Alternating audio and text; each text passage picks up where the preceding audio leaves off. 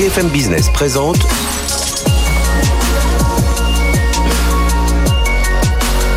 le magazine de l'accélération digitale. 01 Business avec Frédéric Simotel. Bonjour, bienvenue dans l'émission 01 Business. On parle de transformation, même d'accélération digitale. Et tiens, une société qui est en train d'accélérer, c'est Inetom. Inetom, euh, c'est l'ancien GFI informatique. Voilà, pour vous mettre un peu à jour, même bien que maintenant ça commence un peu à rentrer euh, dans, vos têtes, j'imagine. Enfin, dans tous ceux qui suivent évidemment ce secteur. Nous aurons dans un instant Vincent Rouex, c'est le PDG d'Inetom. Il y a beaucoup de choses à dire hein, sur les, résultats, mais aussi les perspectives. Euh, et puis ce, ce, non pas ce virage, mais voilà, c'est ce nouvel axe vers les, les ETI, la transformation digitale, évidemment. On suivra ensuite, on viendra ensuite avec une société dont on parle ici, c'est Anaplan, vous savez, ces outils de planification. Ils ont signé avec Orphea il y a quelques années déjà, et justement, le euh, Elodie Goulas, qui est responsable de contrôle de gestion chez Orphea, viendra nous raconter, nous témoigner tout ça, euh, comment elle a mis en place. Et puis, deuxième partie d'émission, la Poste qui se lance euh, à fond euh, dans euh, l'intelligence artificielle avec le rachat d'Open Value. Ils avaient déjà racheté une société il y a quelques années. On fera un point avec eux dans un instant. Et puis notre start-up du jour, elle transforme, c'est la transformation digitale des chantiers complexes. Elle s'appelle Seedflow. Voilà, restez avec nous. C'est pendant une heure. C'est sur BFM Business. BFM Business, 01 Business. L'invité. Allez, on enchaîne avec notre premier invité, Vincent Roix. Bonjour. Bonjour. PDG euh, d'Inetom. Alors, je vais quand même continuer à le rappeler parce que j'imagine que vous aussi, dans vos rendez-vous, vous le rappelez de temps en temps. C'est l'ancien. Euh, c'est l'ancien GFI informatique. Euh, une année 2020 assez riche hein, pour euh, pour Inetom. Une crise sanitaire sans précédent, donc il a fallu faire preuve d'agilité. Acquisition, rappelons-le, stratégique en Espagne avec le gros et Espagne et Amérique latine parce qu'ils sont présents là-bas avec El Corte Inglés qui donne vraiment une nouvelle dimension à, à, à ah, je tiens, j'allais le dire, à Inetom aujourd'hui. Nouvelle identité sur 26 pays, 27, 000 collaborateurs, chiffre d'affaires de 2 milliards d'euros, euh, en hausse de 36%, croissance de 36%, marge qui reste à 6,3% et la visée vers les 3 milliards d'euros de chiffre d'affaires. Euh, Vincent Rouex, quelles leçons vous tirez de ces, de ces 18 mois, mais même de la situation que, que l'on vit aujourd'hui avec ce qui a marché, ce qui a moins bien marché. La France, parfois en retard aussi, euh, vous avez pu le noter. Bah, comme vous l'avez cité, nous, on, a eu une année très chargée, mais bien sûr, euh, volontairement, dans la transformation et le nouveau nom que nous avons euh, dévoilé au mois d'octobre, mais bien sûr, à travers cette opération d'acquisition en pleine crise. Hein, et donc, ce qui a marché, ce qu'on peut dire aujourd'hui, si on prend deux prismes, au niveau des, des économies, il est clair que la France, pour nous, a été le périmètre qui a le plus souffert, hein, puisqu'on autour de 7-8% de décroissance sur l'année, alors qu'on est globalement à... Avec des secteurs plus particuliers sur... Oui, bien sûr, les secteurs les plus frappés, le transport, l'aéronautique, mhm, euh, le retail, euh, et puis quand même des secteurs qui étaient euh, qui ont été frappés d'abord par effet, je dirais, indirect, hein, la mhm. banque, qui a quand même aussi, par précaution, oui, recentré les choses. Et puis, il y, a, il y a trois, trois streams, j'ai toujours coutume de dire, les premiers qui n'ont pas eu le choix, et qui ont pris des mesures drastiques, les deuxièmes qui ont commencé à penser leur, leur, budget de dépenses. Et puis les troisièmes qui a un peu d'effet d'aubaine, hein, où euh, on a eu des négociations euh, un, un, peu tendues. Mais c'est vrai que la France, pour nous, a été le secteur qui a géographique hein, qui a le, le, plus été impacté, euh, alors que l'international, puisqu'on fait euh, autour de moins 3 globalement, donc l'international a continué avec une très forte dynamique en Belgique, en Espagne, on a des mhm. croissances importantes. La Belgique a fait son budget avec une très belle croissance, euh, et, et, effectivement, euh, la France a, a plus souffert. Est-ce qu'on se rend compte justement, je, je, je, je, juste un moment sur cet aspect international, le fait que tout d'un coup, pendant un an, on voyage moins, on va moins aux antipodes. alors là, bon, il y a l'Amérique latine avec El Corte Inglés, mais on se rend compte finalement il y a beaucoup, beaucoup d'opportunités dans des régions assez proches finalement hein, de, de, de, la France. Ah oui, il y a beaucoup d'opportunités, mais nous, notre stratégie internationale, elle est quand même d'accompagner nos grands clients. Hein. quand on va en Colombie, c'est pour accompagner BBVA, bien sûr, des clients euh, espagnols, ou quand on va en Afrique, c'est pour accompagner des clients comme Orange, comme BNP, c'est général. Mhm. euh, donc effectivement, on est resté très présent dans ces pays, mais c'est vrai qu'aujourd'hui, que ce soit l'Espagne, le Portugal, la Belgique, on a des, des relais de croissance importants avec euh, des des approches assez différenciées. L'Espagne et la Belgique ont, ont, été très forts sur la partie revente, hein, euh, mhm. donc euh, bien sûr avec euh, porté par le Covid et puis les, les, équipements. Mais au-delà de ça, des grands projets pour mettre en place le télétravail avec beaucoup de d'achats de matériel, mais aussi de logiciels et d'accompagnement, bien sûr, ce que nous faisons. alors que les grands projets ont été euh, sous pression euh, économique. On voit encore aujourd'hui, même si le marché depuis Q4, j'ai envie de dire, repart un peu partout, euh, on voit aujourd'hui ces, ces, ces, projets repartir pas de façon phénoménale, mais de façon normale, et on a un bon Q1 qui revient à des à, des à des niveaux de, de croissance et de dynamique euh, qu'on avait en 2019, et j'espère qu'on va atteindre nos, objectifs sur cette année. On va revenir, euh, on va revenir dans un instant vraiment sur le, le, le, ce qui fait la force d'Inetom aujourd'hui, et, et, justement reparler à la fois de, de euh, le legacy puis du futur, hein, sur l'intelligence artificielle, l'analyse de données, enfin tout ce sur quoi vous travaillez, la cybersécurité, le cloud. Juste un mot, on est en plein dans les résultats financiers là, de, des premiers trimestres, des trimestriels de, toutes ces sociétés, notamment de la tech. Ça vous inspire quoi tous ces, On voit Apple euh, un bénéfice multiplié par deux, par deux à 23 milliards. Il faisait 10 milliards il y a un an à la même période. Enfin, c'est complètement fou. Qu'est-ce que ça vous inspire euh...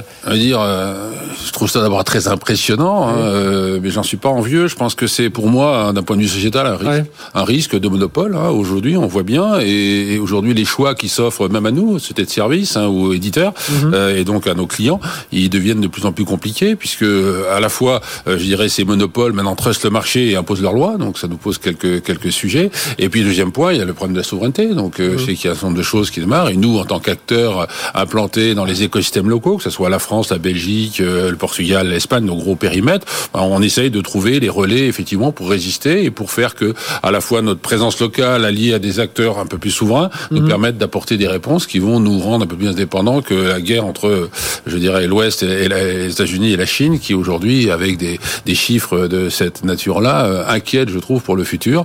Et je suis un assez partisan de, du démantèlement certain nombre de choses. Oui, même si on aime tous la et on voilà, euh, je pense que là, on atteint des niveaux qui deviennent inquiétants d'un point de vue sociétal. Oui, surtout qu'ils sont vraiment dans, dans, tous ces domaines et à la fois grand public, de plus en plus d'entreprises, euh, notamment sur la partie cloud. Alors justement, sur euh, sur Initom, les points forts, évidemment aujourd'hui, le consulting, les services applicatifs, l'infrastructure, l'outsourcing, les partenariats avec les en tant que VAR, les intégrateurs. Le, je reparlerai du logiciel dans un instant parce que Initom, c'est aussi, enfin, ex-GFI Informatique, c'est un gros éditeur de, de logiciels.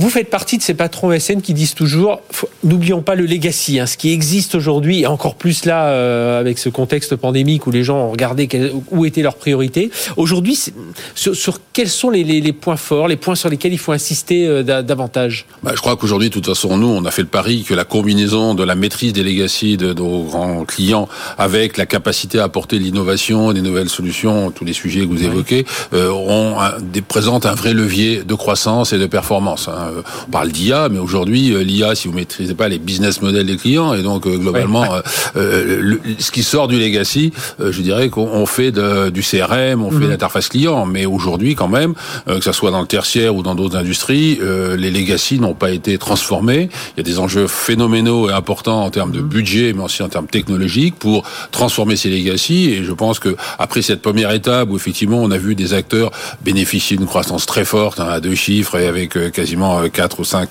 euh, pour le premier chiffre, euh, on, voit aujourd'hui quand même nos clients s'intéressent à cette partie qui représente un volume très important. Hein, et j'ai toujours coutume de dire que la croissance à deux chiffres euh, du digital, comparée à la croissance qui reste encore présente sur le legacy, elle est encore plus faible.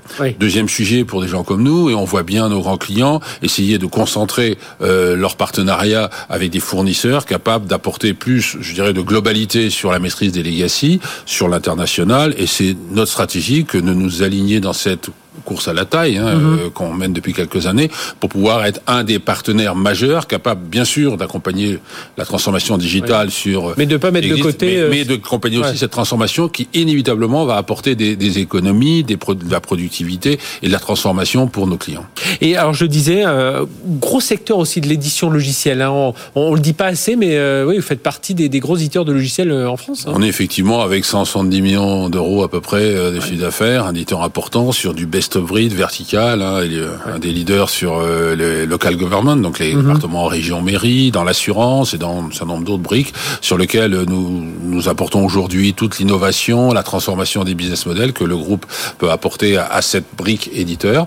Et on est convaincu aujourd'hui de toute façon que la solution est, l'avenir pour nous, qu'elle vienne de nos propres IP avec cette avec cette ce positionnement d'éditeur, mais aussi avec l'intégration et les partenariats avec les, les tier one que nous avons pour aller construire de la verticalité verticalisation sur des offres. Et est-ce qu'il n'y a, pas eu un mouvement de balancier? Parce qu'à une époque, on était très solution verticale. On est revenu en disant, bah tiens, on va avoir des solutions un peu plus globales, notamment dans la relation client, et puis on essaiera d'adapter. Et puis aujourd'hui, on voit quand même que les solutions, qu'elles soient matérielles, euh, qu'elles soient logicielles, voire même matérielles en infrastructure, il faut qu'elles soient par métier. Enfin, on, on sent qu'il y a un besoin d'optimisation dans ce domaine. Oui, je pense que d'un point de vue de la mode, on a vécu ce que vous venez de dire. Nous, on a toujours été convaincus que, bien évidemment, on pouvait s'appuyer sur des acteurs globaux sur la technologie, CRM, mais que notre approche a été de, et c'est ce que je disais, de verticaliser ces solutions quand on n'est pas propriétaire. Et donc, que ce soit sur le CRM ou sur d'autres sujets comme le RP, notre capacité à verticaliser des offres pour coller au marché et coller euh, au métier de nos clients est un sujet majeur auquel on a toujours cru.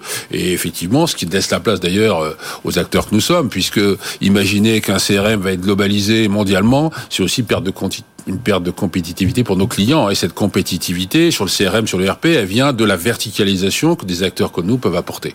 Et surtout quand on s'adresse à des plus petits marchés qui sont pas mondiaux, et la France en est un, on trouve toute notre euh, place et sur ce marché pour verticaliser ces solutions. Alors justement, euh, Vincent Rouex, je, je disais tout à l'heure, chiffre d'affaires de 2 milliards 2, euh, la visée vers 3 milliards. Et justement, la visée vers 3 milliards, c'est de l'extension géographique, sans doute d'autres acquisitions, sans doute à venir, on, pourra, on pourra en dire quelques mots. Mais euh, il y a aussi, euh, j'ai lu là dans les, les, les, points que vous vouliez être davantage présent près des ETI.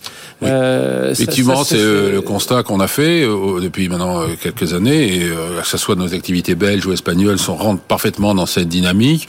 Je crois que l'ADN de notre groupe, qui est très présent en région, vous savez que la première valeur, c'est la proximité, l'intimité mm -hmm. client. On a 40 positions en France, mais on a la même structuration euh, et positionnement, que ce soit en Belgique ou en, ou en Espagne ou au Portugal. un marché des ETI qui a évolué sur l'aspect digital, puisqu'aujourd'hui, la transformation digitale, elle, elle, est un des sujets majeurs des patrons de TI, hein, ouais. pour transformer leur business model, rendre de l'efficience. Ils l'ont encore mieux vu au cours de ces derniers mois. Exactement. Et donc aujourd'hui, on a vu ce marché se déplacer avec des partenaires historiques de ces ETI qui étaient plutôt des fournisseurs revendeurs -hmm. et, et, peu de partenaires intégrateurs capables d'apporter une mission de conseil, de créer la confiance pour cette transformation importante et rassurer les directions générales, voire parfois les fondateurs dans oui. les ETI. Et nous pensons que notre ADN, notre agilité, vous savez qu'on a toujours historiquement un modèle d'entrepreneuriat chez nous qui est plus facile à respecter que quand ouais. on fait 17 ou 20 milliards, hein, mais c'est dans notre gène. Et, et, nous développons cette euh, stratégie pour être un acteur majeur de ces ETI. Et je pense que la résonance qu'on a avec le marché à la fois sur notre savoir-faire, notre position. On est un des acteurs forts sur les ERP mid-market mm -hmm. aussi, hein, pas les TPE, mais mid-market, bah, nous confère une position favorable avec aussi des gros confrères qui sont pas trop attentifs à ce marché puisqu'il est bien sûr plus compliqué. Euh, il faut euh, passer un peu plus des cycles commerciaux oui. un peu plus longs pour euh, une valeur ajoutée peut-être à terme ou un volume plus faible. Et donc on pense qu'on a une vraie carte importante pour le groupe, pour son développement et c'est ce qu'on joue depuis quelques années. Euh, merci Vincent Rouex, donc PDG d'Inetom, l'ancien GFI informatique et vraiment ce, ben voilà, nous avoir apporté c'est plus de 2 milliards de, de chiffres d'affaires et puis en route vers les 3 milliards et puis on, on peut y croire hein, sur tous ces sujets parce que la transformation digitale entreprises. On en parle ici chaque jour. Et bien, tiens, on va, on va en parler dans un instant avec une société qui s'appelle Orphea. C'est tout de suite sur BFM Business. BFM Business, 01 Business. Les invités. Allez, on vous parle souvent d'Anaplan, hein, cet outil alors de planification, mais qui va beaucoup plus loin que, que cela. Et justement, le, le, le but, c'est ben, de, de voir des témoignages comme ça, un peu mieux comprendre comment tout ça se met en place. Et notre témoin est là aujourd'hui, Elodie Goulas. Bonjour. Bonjour. Vous êtes responsable de contrôle de gestion euh, euh, des projets chez Orphea. Euh, alors Orphea, on va en dire un mot. C'est une filiale du groupe SNCF et de la et de d'Accor Hôtel. Tout à fait. Et justement, parce que vous êtes la chaîne hôtelière interne du, de, la SNCF. De, la, de la SNCF hein, c'est euh, 55 résidences, vous avez des partenariats avec plus de 600 hôtels, c'est environ 20 millions de nuitées depuis 2003, 300 personnes. Donc on va on va parler de, de, de tout ça et de voilà, il faut il faut un peu d'organisation. On se doute dans tout ça. Et puis avec nous également euh, Brice Fort. Bonjour Brice, Bonjour. Euh, directeur général d'Anaplan Europe du Sud. Euh, tiens, bah, je vais dire un, un, un mot justement, euh, Brice, sur sur Anaplan, parce qu'on est, on est en plein dans tous les résultats. Alors je crois que ceux d'Anaplan c'était en en janvier. Tout à fait. Euh, la, la situation, j'imagine, plutôt bonne parce que j'ai, je regardais chiffre d'affaires euh, 2021, 400, presque, enfin 400, euh, presque 450 millions de dollars, oui. soit presque deux fois plus qu'il y a deux ans. Oui, c'est ça. On a, on a, on a connu une, une très belle croissance. Euh, alors certes, avec euh, la pandémie, euh, forcément nos résultats ont été un peu impactés mhm. par rapport aux projections qu'on avait les années précédentes, mais cependant on fait de la croissance, on continue d'embaucher massivement, ne serait-ce que pour la France, on est aujourd'hui 90 euh, personnes, là où il y a trois ans on était 25-27. Et puis rappelons que la, difficulté dans votre métier aussi, c'est qu'il faut montrer, il faut, faut co-construire, on va en reparler dans un instant. Donc voilà, le télétravail c'est bien, en Zoom, Teams, tout ça c'est bien, mais c'est quand même mieux quand on se rencontre. C'est vrai, mais euh, on en parlera sûrement, tout à l'heure. On, on, en sort, mais, euh, mais ce qui est très intéressant, c'est qu'on a pu démontrer cette année avec bon nombre de nos clients, voire de nos prospects, qu'on pouvait tout faire à distance et euh, même si euh, personne chez nous n'a le souhait que ça continue, la bonne nouvelle, c'est qu'on peut continuer aujourd'hui d'implémenter notre solution et de servir nos clients euh, sans, se, sans se rencontrer physiquement. Et en préparant cette émission, je, je vous aviez dit quelque part, euh, nos, nos, clients ont choisi une approche budget base zéro pour repartir de l'avant. Ça veut dire quoi? Oui, alors c'est une, une technique qui, qui n'est pas nouvelle, oui. si ce n'est que elle se justifiait peut-être pas dans les années qui, qui ont précédé cette, cette, ces difficultés qu'on connaît maintenant depuis un peu plus d'un an, et surtout surtout les solutions qui existaient sur le marché ne permettaient pas de traiter de, de bon nombre de données. Et je m'explique, euh, la technique classique du budget, c'est de, de, faire un copier-coller de, de l'année précédente mhm. et, et, de l'affiner. Voilà. Avec le, le, budget baisse zéro, le principe est de repartir d'une feuille blanche et donc de construire son budget et de justifier de chacun des investissements euh, ou des euh, ou des, des coûts mhm. euh, liés au futur programme à mettre en avant. Voilà. Et avec un appelant et la plateforme que nous proposons, et surtout son moteur de calcul. On peut, entre guillemets, jouer, à, on peut jouer à ça. Euh, mhm. On peut le faire véritablement dans un environnement qui manipule énormément de données et qui donne des résultats temps réel. Alors justement, on va avoir ce, témoignage, ce témoignage aujourd'hui. Elodie Gulas, merci d'être avec nous. Je rappelle, euh, vous êtes responsable contrôle de gestion chez Orphea, donc cette, euh, cette chaîne, oui, la chaîne hôtelière interne de, du groupe SNCF. Alors le, le, principe, pour expliquer comment ça se passe, un employé nomade de la SNCF, on imagine voilà un conducteur de train, un, contrôleur, va aller sur la plateforme parce qu'il va faire un voyage, euh, euh, bah voilà, il va conduire son train et il va, il va devoir dormir sur place. Il va sur une plateforme, il fait sa réservation. Et oui, il peut faire sa réservation individuellement ou alors en règle générale, c'est les bureaux de commande de la SNCF qui envoient euh, tout le flux de réservation dont ils ont besoin en fonction des plans de roulement des trains. Et donc, on imagine du back-office derrière qui va faire tourner, qui tournait sur des tableurs Excel que vous avez laissé tomber, c'est ça, en 2017 Enfin, laissé tomber, vous avez décidé de, revoir un peu tout ça. Et en 2017, vous êtes justement lancé avec la solution à la plan. Racontez-nous ça. Oui, alors nous, c'était tout d'abord sur euh, des, des, fonctions euh, finance. Mm-hmm pas forcément sur euh, l'axe réservation, parce qu'on a un, logiciel de réservation qui fait, euh, qui fait ça euh, très bien et qui reste très spécifique à notre activité. C'était surtout sur la fonction finance et sur la fonction budgétaire. le modèle en fait économique de l'entreprise, qui est une joint venture créée entre Accor et SNCF, est un modèle qui est très particulier et qui n'existe sûrement nulle part ailleurs, et pour lequel effectivement on, on, finissait par avoir des tableurs Excel qui étaient excessivement lourds, avec euh, des fichiers liés les uns avec les autres, avec euh, des macros VBA qui étaient euh, fastidieuses à maintenir. de données, parce que disait Brice à Exactement, avec du data derrière, puisqu'on avait monté un data, un cube SQL qui nous permettait de récupérer les données automatiquement dans Excel. Donc c'était finalement de l'expertise Excel euh, oui. et puis le au jour, maximum. Et le jour où ces développeurs n'allaient plus être là, ça allait être un peu compliqué. Bah, les développeurs, c'était le contrôle de gestion. Donc euh, on a fait notre maximum, mais force est de constater, et j'aurais jamais pensé le dire un jour, qu'on avait atteint les limites de mhm. Et, donc vous êtes, vous êtes parti en quête d'un outil, alors vous l'avez pas fait tout seul, vous êtes avec euh, Kerus hein, pour vous, conseiller. Et alors c'était quoi un peu les... les comment vous avez balisé un peu votre, votre projet pour arriver à la solution à la plan? Le but, c'était effectivement de pouvoir avoir un outil budgétaire initialement qui nous permettait de nous détacher de cette solution Excel qui n'était pas forcément euh, fiable à force d'empiler euh, des fichiers Excel mhm. sur des fichiers Excel et qui, est, qui était une solution qui était très chronophage et on passait 80% euh, de notre temps à faire de la production de fichiers Excel et de la production de maquettes budgétaires. Avec toujours plus de volume de données. Avec toujours plus de volume, ouais. Donc nous, on commençait les budgets deux à trois mois avant que le budget ne commence vraiment pour pouvoir préparer toutes les maquettes. Donc c'était c'était extrêmement chronophage et, et, du coup, ça laissait surtout pas la place quand on voulait en cours de budget changer quelques hypothèses. Euh, ça voulait dire remouliner tous les fichiers et donc il me fallait trois jours pour pouvoir donner un résultat en fonction d'un changement, ah ce qui était complètement hallucinant.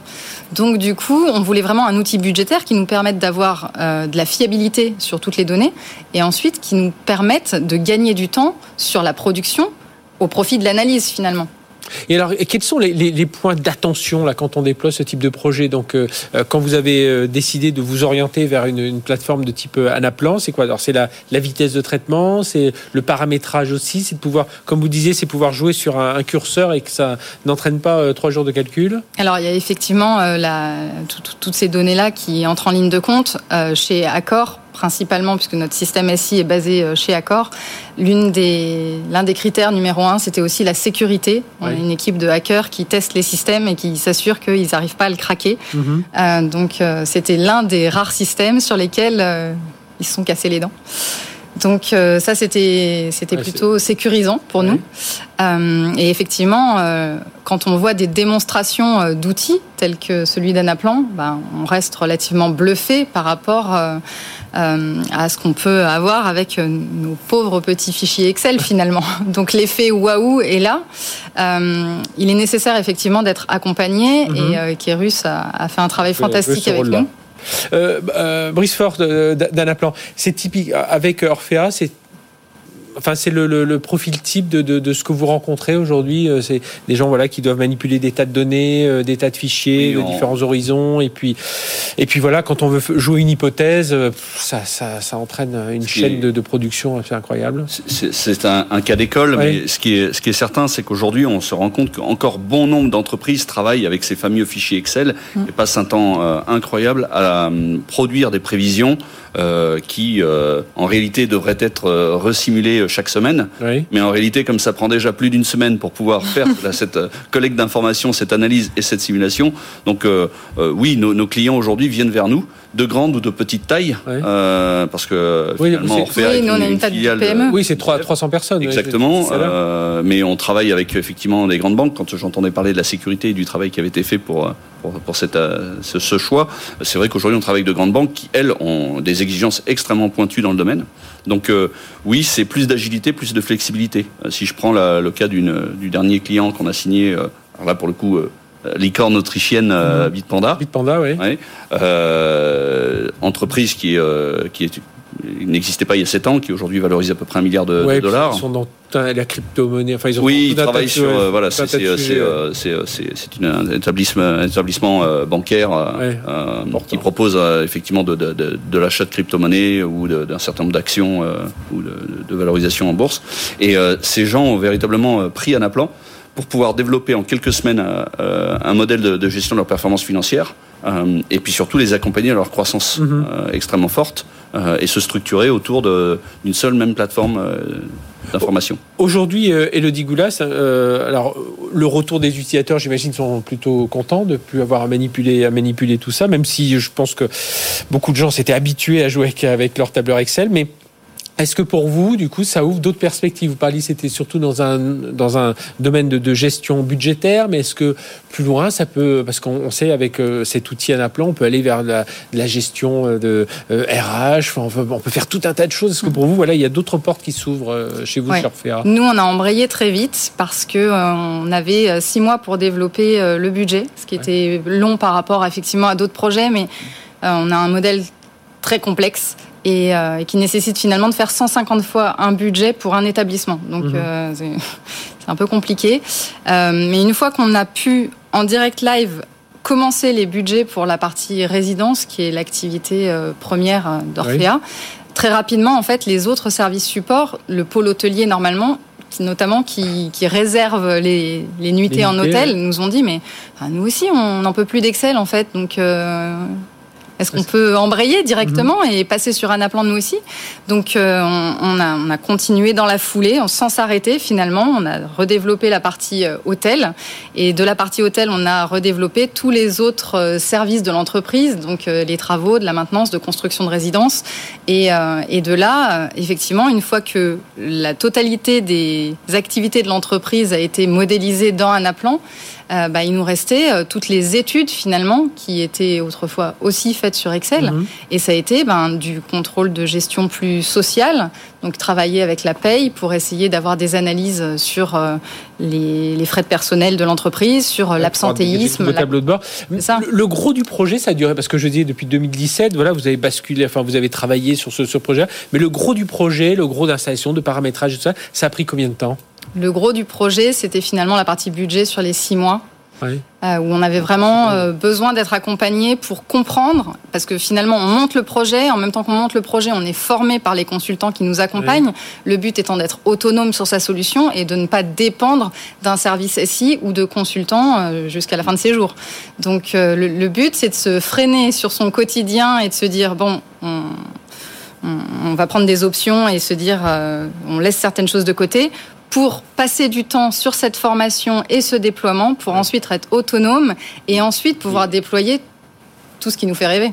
et là on revient, euh, sur, sur euh, c'est la tendance au jeu de ces projets. On parle de six mois, mais euh, voilà, on, ah oui, plus, on, parle plus. Et, vous, enfin, un appelant, c'est aussi constitué là-dessus, c'est de dire, attendez, nous, si ça prend plus de six mois, euh, on y, enfin, on y va. Pas. Oui. C'est-à-dire que on travaille pendant des années avec nos clients et on, on fait de, des projets sur après des projets. Mais la réalité, c'est que nos projets euh, font en général entre trois et six mois. Hein. Et notre objectif est effectivement de répondre à cette exigence actuelle, qui est qu'on veut des solutions qui se mettent en place rapidement. On veut cette autonomie. Euh, des utilisateurs et on va avoir cette capacité de prendre des fenêtres de tir qui aujourd'hui euh, sont parfois euh, très restreintes. et je donne l'exemple d'un Generali. L'année dernière, on a un premier client avec lequel nous signons en Italie dans, dans, le service bancaire et, et qui véritablement banque assurance et qui véritablement fait le projet avec nous pendant six semaines mhm. et à distance.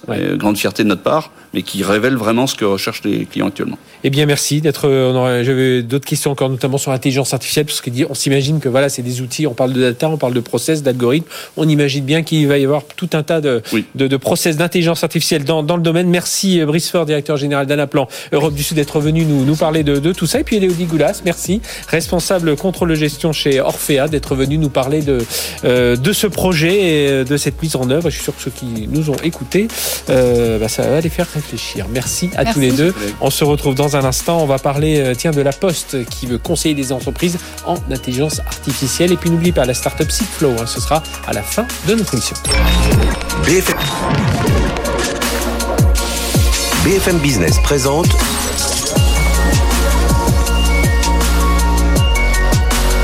le magazine de l'accélération digitale.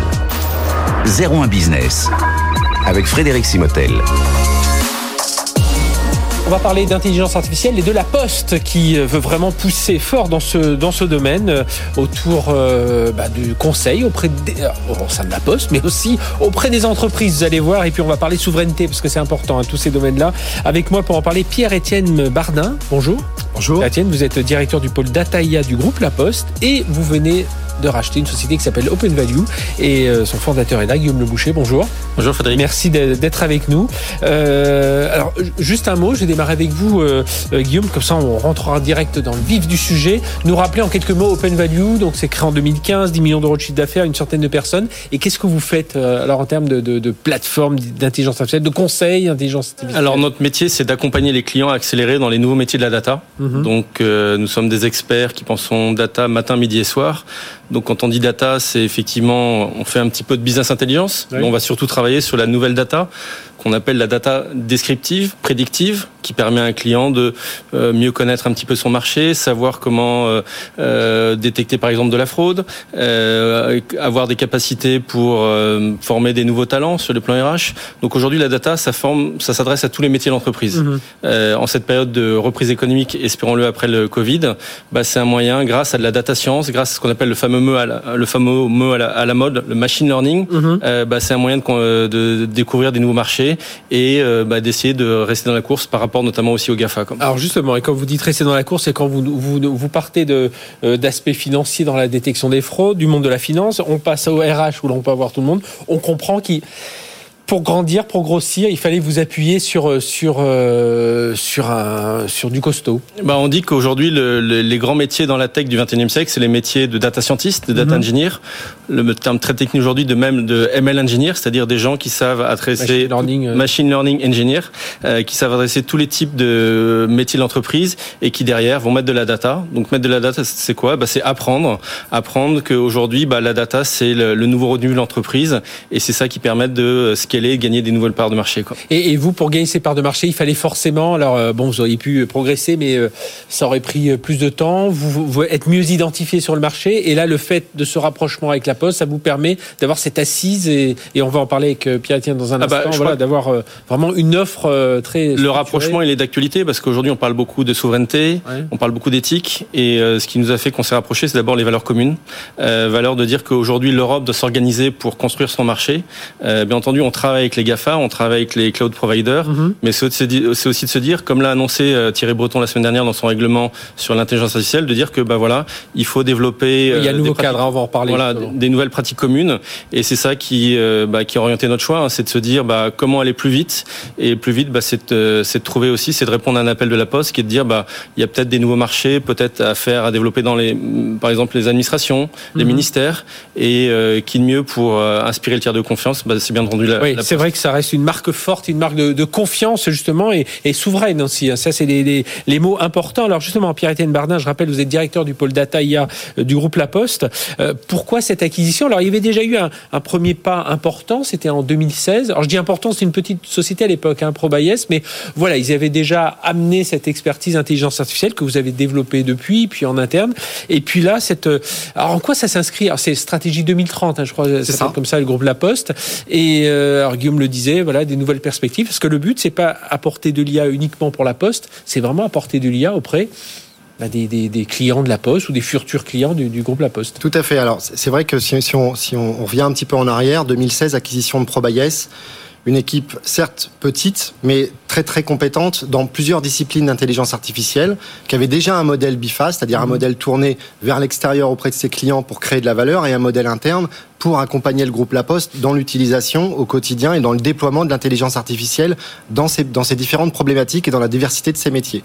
Ce qui, ce qui, euh, ce qui nous a intéressé ou ce qui nous a motivé à aller chercher et à, et à trouver une société comme, euh, comme Open Value, mhm. c'est justement pour compléter la chaîne de valeur autour de l'intelligence artificielle, la chaîne de valeur Big Data IA, pour disposer d'une offre complète qui permet à la fois tourner en interne, de transformer le groupe et d'accélérer sa transformation. Et le plan 2030 est un plan d'accélération de l'usage de la data IA, mais aussi et surtout un, un relais de croissance en, proposant cette capacité de transformer les, grands groupes et les administrations auprès de, des clients d'Open Value, auprès des clients de ProBayes et auprès de nouveaux clients. C'est-à-dire quelque part, vous aviez déjà un peu le moteur de, tout ça. Il fallait développer euh, davantage le conseil, le service. Enfin, c'était ça. C'est euh, là avec Open Value, c'est avoir une couche supplémentaire dans, votre offre de service autour tout à de la fait. C'est une couche supplémentaire. Si, je reprends l'exemple du moteur, c'est fabriquer toute la voiture autour.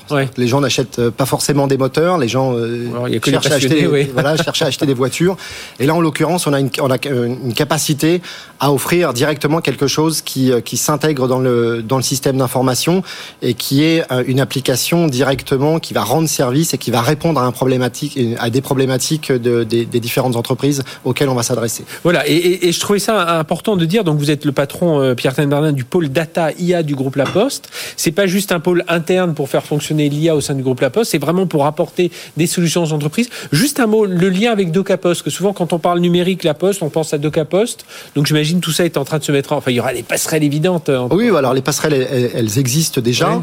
Euh, avec l'arrivée de l'arrivée d'Open Value, il faut, il faut les renforcer.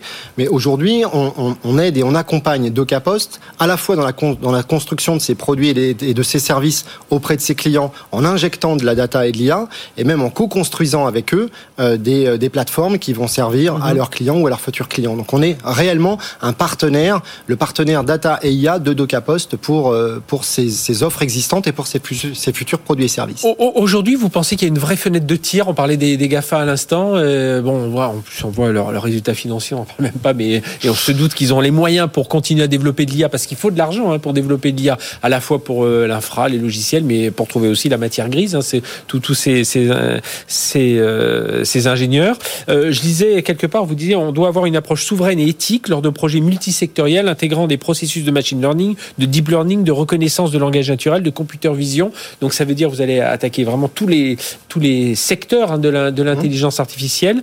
Euh, vous pensez que là il y a une vraie fenêtre de tir? Je rebondis sur les deux mots souveraineté et, euh, et éthique. Il y a une vraie fenêtre de tir là pour la Poste parce que les entreprises, même si elles voient que les Gafa sont très puissants, elle, se méfie. Enfin, ils y vont avec prudence. Elle cherche de la confiance, de l'éthique. Oui, oui.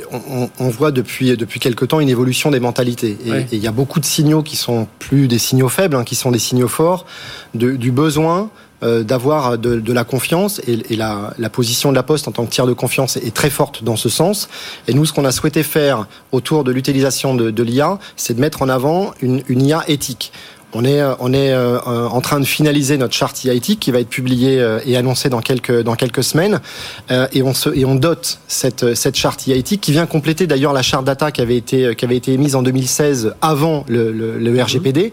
Là, on essaie de faire la même chose, c'est-à-dire qu'on on essaie de, de, se positionner sur, ce, sur cette, cette approche éthique de, de, de l'utilisation de l'intelligence artificielle en, en, parallèle de, de, de la mise en place de la réglementation on le rappelle, hein, Avec... il y a quelques jours. Hein, oui, il y a quelques jours, la, proposition est sortie. Alors, elle va prendre quelques quelques quelques temps. Plusieurs couches pour dire voilà. ça, ça doit vraiment être prioritaire. Enfin voilà. Voilà, donc on a on a on a un premier une première ébauche d'une de, proposition euh, issue de issue de la Commission, européenne, hein, européenne. Donc on va mettre en place un, un, groupe de travail. On avait déjà un groupe de travail qui a, qui a permis de définir cette charte IA éthique en mhm. interne. On va l'étendre en, en, en, en s'adossant à deux think tanks qui sont Hub Francia et, euh, et euh, Villa Numéris, qui vont nous aider à, bien comprendre, à bien appréhender et surtout mettre en place des outils de contrôle et de monitoring qui vont venir nous, aider à, apporter des preuves du, de la bonne, du bon usage éthique de, l'intelligence artificielle qu'on en fait. Parce que là, il y a toujours ce, on a toujours peur, hein, quand on, surtout quand c'est la Commission européenne qui vient éditer un cadre, de dire est-ce que ça risque pas de freiner face aux, Chinois, aux Américains qui eux déroulent, même si on le voit sur l'exemple du RGPD, on a vu la Californie qui se dit ah, finalement, et puis tout d'un coup, euh, et puis même maintenant l'administration de Biden qui, euh, qui commence à regarder cette protection des données personnelles de façon beaucoup plus précise. Donc, on, parfois, on est vu comme des, comme suivant la vague, mais parfois, on est, on est plutôt précurseur. Oui, alors il y, a effectivement cette, cette, cette, double phase d'une réglementation. C'est que on peut imaginer qu'elle vient euh, tenter de résoudre des, des, problèmes ou des dérives potentielles. Et puis, à, l'inverse, elle peut aussi bloquer de l'innovation. Euh, donc, c'est un juste équilibre qu'il va falloir trouver, d'où euh, ces, ces, groupes de travail qui vont se mettre en place justement pour euh, proposer des amendements auprès de cette proposition. Elle est, elle est là pour ça, pour éviter que l'effet euh, l'effet pervers ou l'effet l'effet ralentisseur de l'innovation puisse prendre le pas sur l'effet bénéfique d'un usage éthique de, de, de l'intelligence artificielle. Vous l'avez vu monter, ça j'imagine, Guillaume Le Boucher, cette, cette notion de d'éthique, de, de, confiance dans l'IA, parce qu'au début, bon, tout le monde voulait y aller, enfin tout le monde voulait, tout le monde disait c'est formidable, on va pouvoir en aider des data, on va faire tout un tas de choses et puis on va c'est un nouveau un nouvel axe de croissance pour notre notre activité, quelle que soit l'activité d'ailleurs. Et puis là, on commence vraiment à à se poser les, vraies questions, au-delà des aspects de robotique, cyberdéfense, tout ça. Mais moi, j'étais un, un, ambassadeur du RGPD déjà. Euh, il y en a qui parlent de cas de chape de plomb. Moi, je trouve que ça donne un terrain de jeu. Mhm. euh, ça permet de développer aussi de ce qu'on appelle l'intention by design. Euh, donc, je vais pas dire grand chose de manière euh, grand public, mais euh, ça fait penser à l'intention de, de, Paul Ricoeur hein, qui disait mhm. qu'on parle d'intention d'éthique. Euh, c'est aussi ça qui va nous rapprocher aussi de la souveraineté, parce qu'à partir du moment où on maîtrise mieux nos intentions, j'ai vu que moi, c'est très intéressant les avancées sur la reconnaissance euh, faciale. Hein. Je, je, pense qu'il y a beaucoup de pays qui sont allés beaucoup trop loin. On va pas les citer euh, néanmoins, mais on a quelques idées du côté du Pacifique. Euh, et donc aujourd'hui, ce qui compte, c'est effectivement la règle nous aide justement à relancer la créativité personnellement, dans les projets très opérationnels, cette notion d'éthique, elle est véritablement partagée par les, développeurs. Mhm. Euh, elle n'est pas absente. Effectivement, parfois, bah, ça crée une certaine euh, anxiété. Néanmoins, maintenant, le but, c'est d'apprendre.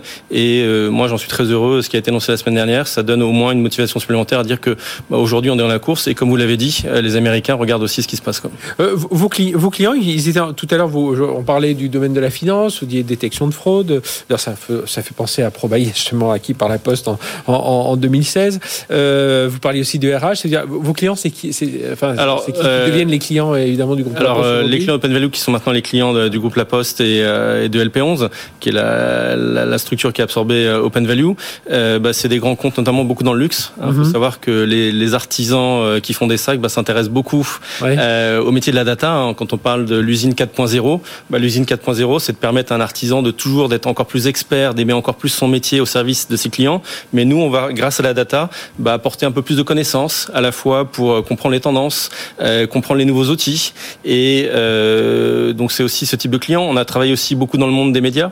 Alors euh, dans le métier de la recommandation, euh, vous voyez, on a essayé de, de regarder un petit peu bah, comment certaines plateformes de streaming, bah, comment on pouvait apporter ça à des clients historiques dans le monde médiatique et aussi aussi dans le monde du retail. Hein, on a accompagné pas mal de grands distributeurs autour de bah, la connaissance client pour savoir bah, quelles sont les grandes tendances, bah, à la fois, par exemple, alors c'est plus d'actualité, mais dans les discothèques mhm. ou euh, dans euh, bah, les, les moyens de se retrouver. On espère que ces projets vont vite retrouver une importance tout ça, va repartir. d'actualité. Donc ça veut dire, euh, Pierre-Étienne Bardin, pour le groupe La Poste, voilà, c'est c'est une, un nouvel, une nouvelle offre, vraiment une nouvelle branche qui se met en place de voilà parce qu'on connaît le courrier colis, on connaît la banque postale, on connaît le, le, enfin les, ces différents métiers de la, la Poste qui, qui sont classiques et, et historiques et donc là, voilà, c'est une branche qui euh, est censée grandir. Euh. Pas forcément. C'est combien de personnes d'ailleurs aujourd'hui? Ah, alors aujourd'hui, sur, ce pôle Dataïa. Hein, ah, sur le pôle Dataïa, si on si on prend toutes les, euh, y compris les, les, les, compétences techniques, on doit être à peu près une 400 personnes. D'accord. Après les, les, équipes qui sont tournées vers l'extérieur et donc pour créer ce relais de croissance, c'est mhm. c'est les 150 personnes qui sont le fruit du rapprochement entre ProBayes et, et, et Open Value. Donc c'est bien cette, cette, cette dynamique-là et cette, cette, équipe rapprochée qui va nous aider à être un relais de croissance. Alors d'ici à dire que c'est une branche, vu la taille du, groupe, ce, serait, largement prétentieux. Mais en tout cas, nous, on, on va se mettre au service euh, à la fois des ça, branches fait partie des nouveaux métiers, voilà, mais ça, fait partie des. Pas censé être une petite cellule dans un coin. Non, non, non, clairement. On, renforce un métier qu'on avait imaginé en 2016. Mm aujourd'hui, par rapport par rapport à 2016, il faut voir que c'est 60 60 experts en IA, euh, alors que lors du rachat, c'était 25 25 personnes. Donc on a eu une on a eu une croissance assez forte, à la fois tournée tournée en interne pour aider mhm. le La Poste, mais également auprès, auprès des clients. Et là, on pense qu'avec ce rapprochement le fait de couvrir toute cette chaîne de valeur va nous permettre d'aller encore plus vite pour aider euh, les grandes, les grandes administrations, les entreprises à, à passer euh, à un modèle data-driven. En, plus, derrière, il va y avoir, alors j'avais vu ça, je crois que c'était plus de capos, mais enfin tout ça va être, il y a ce lien avec l'INRIA, avec tous ces chercheurs, parce que là aussi, c'est le, le, but, enfin, quand vous allez avoir ce type d'offre, c'est d'avoir vos propres ingénieurs, mhm. aider bandes de startups vous allez, que vous intégrez comme Pet Value, mais d'autres avec lesquels vous pouvez travailler, et évidemment, euh, ces, ces instituts de recherche comme, comme l'INRIA. Oui, l'INRIA, c'est extrêmement, extrêmement important pour nous. Le partenariat, il est, il est clé. Euh, Probayes, à l'origine, était, euh, était, oui, était issu de, de, de, chercheurs de l'INRIA et du CNRS. Là, on a souhaité renforcer euh, cet, cet, appui scientifique pour nous aider aussi sur des projets un petit peu d'avant-garde ou très, très innovants qui, eux, sont gérés par, par l'INRIA, dont, dont, la capacité dans, dans, ce domaine est très forte. Et, et si, et si vous, quand, quand vous êtes face à des clients qui vous sortent les noms des GAFA, alors c'est quoi votre réponse par rapport à ça? C'est dire, bon, on peut travailler avec eux. Enfin, comment, comment vous, vous, vous, enfin, vous positionnez? Je ne sais pas le bon terme exactement, mais comment vous vous définissez voilà, par rapport à ce qu'on vous, vous cite ces GAFA? Alors quand, quand, on cite ces, ces GAFA, et la, question est aussi, euh, est aussi pour, euh, pour Guillaume, pour Guillaume. Euh, aujourd'hui on, il faut pas considérer, enfin, ou il faut voir dans, dans, le GAFA, dans les GAFA et dans leur offre de services, euh, des, des, des, des, solutions qui sont assez performantes. Euh, après, il faut être il faut être vigilant dans la manière dont on, dont on les utilise, notamment pour éviter l'effet locked-in, c'est-à-dire de, de, d'être, de rester coincé mhm. à l'intérieur de, cette, de, de, ces offres de services, mais également veiller à ce que la propriété des données et l'usage des données voilà, sont, sont, sont, sont, sont gardés entre les, entre les mains des entreprises qui confient, qui confient ces données et ces services auprès des GAFA. Et, Guillaume, vous, vous, aviez, vous arrivez évidemment de collaborer avec eux? Ah bah, on est, ils sont incontournables, ça c'est une certitude. Euh, mais comme le dit souvent Philippe Val, le président de la Poste, ou Nathalie Collin, la directrice générale euh, de la branche numérique, il faut apprendre à regarder ce qui se passe aussi à l'extérieur. Et euh, nous, c'est ce qu'on va apporter à nos clients. C'est bien entendu faire des algos, si je puis dire, made in France, c'est mhm. aussi d'actualité. Ah et dans le made in France, c'est aussi regarder ce qui se passe pour savoir stocker la donnée et la compléter autrement. Donc, bien entendu, c'est regarder, mais aussi avec beaucoup de vigilance. Et puis trouver les trouver les talents. Enfin là, vous les avez trouvés, mais il va falloir en rajouter. On espère vous recevoir, voilà, d'ici aller d'ici un an, et puis de voir, voir la, euh, dynamique, la, dynamique autour de, donc de, de, cette vision. LPON, c'est ça, c'est le, le, nom de, enfin du pôle du pôle data, c'est ça, c'est votre nom euh, en interne. Euh, donc avec ce rachat de Open Value par le groupe La Poste et notamment le pôle data IA. Merci à tous les deux d'être venus nous en parler. Nous on, reste dans le domaine toujours de cette transformation digitale dans un instant avec notre startup booster. Elle s'appelle Seedflow. C'est tout de suite sur BFM Business. BFM Business. 01 Business. Startup Booster transformer la gestion des chantiers complexes, notamment dans le nucléaire. Voilà, c'est l'objectif, mais pourquoi pas aller vers d'autres industries On va demander à son, à son fondateur, cofondateur et président de Sideflow, Louis Ovette. Bonjour. Bonjour. Merci d'être avec nous. Donc, euh, vous avez été créé en 2017. Incroyable, vous étiez 20 personnes euh, au début du Covid. Vous êtes plus de 60 aujourd'hui. On, va en reparler. Euh, vous avez multiplié par 10 aussi le nombre d'utilisateurs en, en, 2020. 2 millions d'euros de chiffre d'affaires en, en 2020 et 5 millions d'euros de levée de fonds. Et puis, on imagine une, forte progression. Vous travaillez avec les plus grands, les Framatome, les, euh, les Orano. Là, vous venez de signer avec euh, un partenaire avec Advanced Engineering. Alors, comment vous définissez l'émission de Sideflow? Je disais la gestion des, des transformation digitale des chantiers complexes. Oui, oui. Euh, merci déjà de, pour cette introduction. Ce qu'il faut comprendre, c'est que nos clients qui interviennent à différentes étapes de la chaîne de valeur dans ces industries, qu'ils fassent de la maintenance, des travaux, de, des services, du démantèlement même, mm-hmm. ils ont des très fortes exigences réglementaires et ce qui font qu'aujourd'hui aujourd'hui, ils sont un peu, euh, ils croulent sous des, de la paperasse en fait sur le terrain, euh, des bureaux. Et ils ont encore un fonctionnement assez traditionnel, on Exactement, parce qu'en fait, c'est pour une très simple raison, c'est que pour respecter des exigences de traçabilité, de fiabilité, euh, le papier reste la solution la plus robuste aujourd'hui, et les acteurs traditionnels de la digitalisation n'ont pas réussi à pénétrer ces marchés. On, a des on a des, des, outils de PLM, de Product Lifecycle Management, mais ils vont pas dans l'autre sens. Je parle, j'imagine pour le, démantèlement, c'est un peu ça. Exactement. Alors en fait, ça c'est des outils qui sont tout très importants. Nous, notre sujet, c'est vraiment le geste. Euh, c'est comment on va accompagner l'opérateur euh, pour une mission quelle qu'elle soit sur un, mhm. sur un site, euh, pour l'accompagner dans son intervention, pour le guider étape par étape, pour qu'il soit sûr d'avoir la bonne information au bon moment et pour qu'il soit sûr de pouvoir remonter la bonne information. Euh, et donc c'est vraiment le, le, fait de positionner un outil dans les mains d'un opérateur euh, qui est notre sujet principal. Là où les PLM, ils vont s'intéresser plutôt au niveau de la conception, de la gestion des assets, euh, etc. Nous, on est vraiment au niveau du geste. Alors, vous étiez quatre à la fondation de, de cette société en 2017, de Sideflow. Hein. Trois plutôt ici du nucléaire, un plutôt de la transformation digitale. Donc, imagine, voilà, la, fusion se fait en plus au bon moment parce que c'était le, le début un peu de cette transformation digitale. Aujourd'hui, on est en pleine accélération. Vous le dites vous-même, c'est une industrie du nucléaire à laquelle vous vous intéressez. On verra si vous, enfin, j'imagine, vous, euh, vous visez d'autres secteurs euh, plus tard, mais la pandémie, elle a accéléré les choses. Les gens se sont dit, tiens, il faut, ça a permis de prendre un peu de recul, de voir vraiment quelles sont les priorités et de se dire, allez, il est temps d'aller plus vite vers le digital. Hein. Oui, tout à fait, sans être forcément un catalyseur. L'idée, c'est pas forcément de dire c'est grâce à la pandémie que tout le monde s'est jeté dans le digital. Mm. Euh, pour autant, ce dont on s'est rendu compte, c'est que la pandémie n'a pas ralenti les projets de nos clients autour de Sideflow. Donc ça, c'était un, indicateur très important pour nous parce qu'on s'est rendu compte que la transformation digitale, c'était bel et bien un sujet stratégique chez eux et que c'était pas la réorganisation autour de la pandémie qui allait changer les choses. C'était vraiment une, mhm. décision qu'ils avaient prise. Euh, le deuxième sujet, c'est que malgré tout, dans des industries où on est peu habitué au digital, le fait d'être jeté entre guillemets euh, par par force dans, dans, dans un monde où on est obligé de télétravailler, euh, forcément il y a une acculturation qui se fait un peu plus rapide au digital. il y a des gens qui sont moins dans des problématiques opérationnels au quotidien qui ont plus le temps de réfléchir à des sujets de transformation. Et donc ça, ça nous a aidé malgré tout. et nos clients ont, vu ça aussi comme une opportunité. Mhm. C'était le bon moment pour eux de se transformer.